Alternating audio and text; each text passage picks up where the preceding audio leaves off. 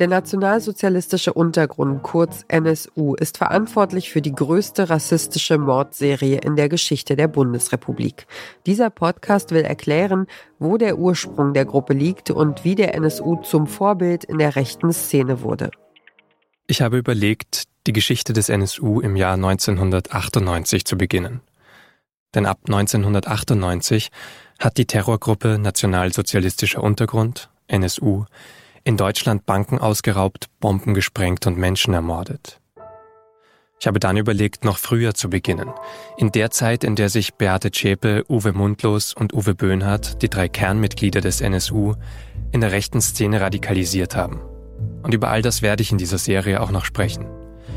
Aber beginnen will ich sie lieber an dem Punkt, an dem viele gesagt haben, jetzt ist dieser NSU-Komplex, dieses Thema NSU abgeschlossen. Das war im Jahr 2018, am Ende des NSU-Prozesses, als ein Gerichtsurteil über die NSU-Taten gesprochen war. Denn da hat in Wahrheit überhaupt nichts aufgehört.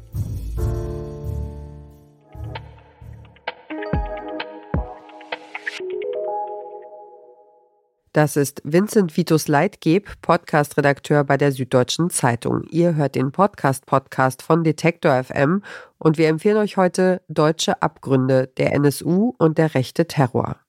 Im Juli 2018 endet in München der NSU-Prozess mit der Urteilsverkündung lebenslange Freiheitsstrafe für Beate Zschäpe. Aber die Bedrohung durch den NSU endet nicht mit diesem Urteil, denn nur drei Wochen später erhält die Anwältin Sheda Bascha Yildiz ein Drohschreiben per Fax. Sheda Bascha Yildiz hat im Prozess die Familie von Enver Şimşek vertreten, dem ersten Mordopfer des NSU im September 2000. Mit Podcast-Host Vincent Vitus Leitgeb spricht sie über den Moment, als sie die rassistische Drohung liest. Also ich war ähm, im Ausland unterwegs beruflich und ähm, ich kriege meine Faxe auf mein Handy und ich kam ins Hotel und hatte dann Internetempfang und habe dieses Fax gelesen und war schockiert. In dem Fax steht, miese Türkensau, du machst Deutschland nicht fertig. Verpiss dich lieber, solange du hier noch lebend rauskommst, du Schwein. Als Vergeltung schlachten wir deine Tochter. Danach kommt der Vorname ihrer Tochter und die korrekte Straße und Hausnummer der Familie. Hatte die Fax einen Absender? Uwe Böhnhardt äh, schickt Ihnen das kostenlose Fax und es war unterzeichnet mit NSU 2.0. Uwe Böhnhardt, eines der drei Kernmitglieder des NSU, ist seit 2011 tot. Er kann das Fax nicht selbst geschrieben haben. Bascha Yildiz glaubt, dass sich viele Menschen in Deutschland mit den Neonazis des NSU identifizieren und dass es deshalb Rechtsextremistinnen geben könne, die die Taten nachahmen. Eine der Auswirkungen des NSU bis heute. Im Podcast Deutsche Abgründe geht es aber auch um die Ursprünge des NSU. Dafür spricht Host Vincent Vitus Leitgeb mit den Familien der Opfer, den zuständigen Behörden und Personen, die direkten Kontakt zum NSU hatten. Zum Beispiel mit dem Sozialarbeiter Thomas Grund. Er hatte Kontakt zu Beate Zschäpe, Uwe Mundlos und Uwe Böhnhardt in Jena Winzerla, wo die drei NSU-Kernmitglieder Teile ihrer Jugend verbracht haben. Viele Sozialarbeiter damals versuchen, solche rechten Jugendlichen dann einzubinden, sie auch in ihre Clubs reinzuholen und ihnen Raum zu geben. Sie nennen das Ganze dann akzeptierende Jugendsozialarbeit. Die Gegner des Konzepts nennen es übrigens Glatzenpflege auf Staatskosten. Thomas Grund gehört aber zur ersten Gruppe und will offen für alle sein.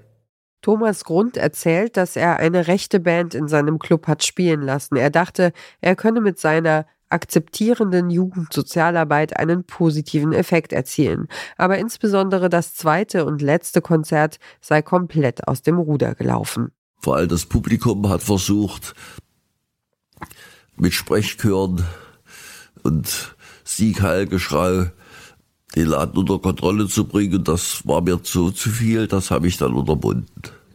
Indem Sie die Polizei gerufen haben? Ja. Thomas Grund sagt, insgesamt hätte er das Gleichgewicht in seinem Club immer ganz gut halten können. Andere Menschen, mit denen Vincent Vitus Leitgeb spricht, nennen den Club allerdings eine Nazi-Hochburg. Tatsächlich steht schon zur Eröffnung 1991 in einer Lokalzeitung, dass das Publikum im Winzerclub vor allem national geprägt ist. Auf dem Foto darunter ist Uwe Mundlos zu sehen. Um die Erzählungen aus der Vergangenheit besser einzuordnen, spricht Vincent Vitus Leitgeb auch immer wieder mit Annette Rammelsberger. Sie ist Gerichtsreporterin bei der Süddeutschen Zeitung und hat jeden der 438 Prozesstage begleitet und fasst den Prozess so zusammen. Am Anfang, das war die Phase der Aufregung. Dann war es die Phase der Hoffnung. Als alle gehofft haben, dass Beate Zschäpe spricht, dann hat sie gesprochen. Dann ist diese Hoffnung wirklich innerhalb eines Tages zusammengebrochen da war nichts. Und dann kam die Phase der Zermürbung. Dieser artistischen, juristischen Winkelzüge, wo man versuchte, irgendwie was rauszuholen. Und wo ein Zeuge nach dem anderen nichts sagte. Und Beate Zschäpe hat immer so schriftlich geantwortet und hat die Fragen schriftlich ähm, von sich gegeben. Das war alles hochmühselig. Und am Schluss kam die Phase der Verzweiflung. Als nämlich alle dachten, dass dieser Prozess nie mehr zu Ende geht, dass irgendein Befangenheitsantrag den Prozess zum Platzen bringt und dass wir hier alle vergebens gesessen sind. In insgesamt acht Folgen zeichnet der Podcast Deutsche Abgründe ein schockierendes Bild. Ein Bild von intrinsischem Rassismus, Behörden, die versagen und einem rechtsextremen Erbe, das bis heute nachwirkt. Der Podcast ist eine Koproduktion der Süddeutschen Zeitung und der Audioplattform FIO. Die erste Folge ist frei verfügbar. Alle weiteren Folgen gibt es exklusiv mit einem SZ Plus Abo. Das war die heutige Ausgabe des Podcast Podcasts, unser täglicher Podcast-Tipp hier bei Detektor FM. Wenn euch unsere Podcast-Tipps gefallen, dann folgt uns doch direkt bei Spotify, Apple Podcasts oder dieser. Da könnt ihr übrigens auch eine Bewertung dalassen, was uns und unserer Arbeit sehr hilft. Dieser Tipp kam von Jana Laborenz, Redaktion Caroline Breitschädel, Joanna Voss und Doreen Rothmann. Produziert hat die Folge Florian Drexler. Und ich bin Ina Lebetjew. Wir hören uns.